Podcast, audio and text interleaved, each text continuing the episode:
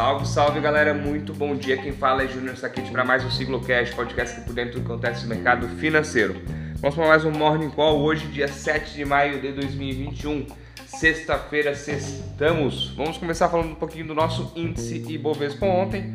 Ontem nosso índice Ibovespa fechou em alta de 0,3 com 119.920 pontos e o volume financeiro negociado é 32 bilhões de reais. O dia foi bem volátil, tivemos blue chips aí caindo, Petrobras, bancos, B3 caíram forte durante o dia, mas a alta do minério do ferro lá na China, que ultrapassou os 200 dólares, marca nunca vista por tal commodity, fez a Vale compensar as perdas e deixar nosso índice positivo. A alta do minério de ferro aí se justifica pelo fim do acordo comercial entre China e Austrália, dos acordos lá, sendo que a Austrália é a maior produtora de minério de ferro do mundo, consequentemente maior exportadora de minério de ferro para a China, e a China, maior exportadora, maior produtora de aço, então precisa de minério de ferro. Então, cara, cortou lá, vai ter que comprar de outro lugar. Com isso também refletiu o nosso dólar, o dólar caiu 1,62, cotado a R$ 5,27. E hoje, falando sexta-feira, sexta-feira começa aí com todos os, os tickers aqui praticamente verdes, DAX Alemanha sobe 1,28 é, depois de reportar a dados da produção industrial mostrando um crescimento de 2,5% na comparação mensal. Ele sobe, sobe 0,57, é, Londres 0,62, futuros americanos 0,25 na média. É, a China essa madrugada divulgou resultados positivos sobre a balança comercial e o PMI de serviços.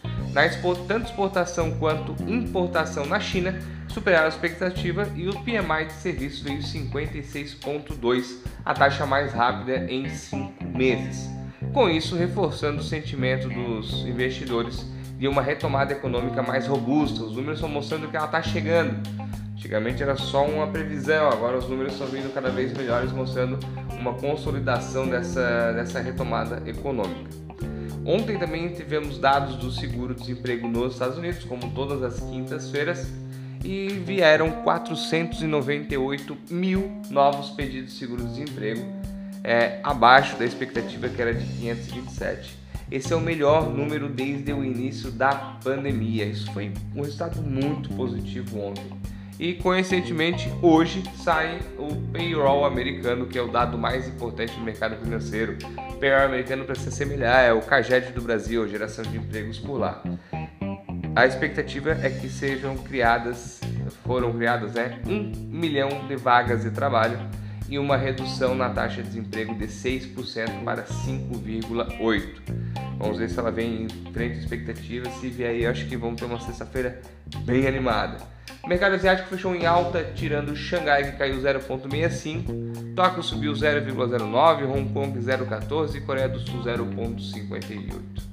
Pessoal, por hoje é só, aguardo vocês no nosso Morning Call na segunda-feira, mas, como toda sexta-feira, hoje teremos o nosso podcast, fechamento semanal, e sendo a primeira sexta-feira do mês, teremos a participação do Gabriel e do Rafael para falar sobre renda variável e fundo imobiliário. Um briefingzinho rápido aí para a gente dar uma perspectiva, qual é a ideia, como é que passamos abril e qual a perspectiva para maio.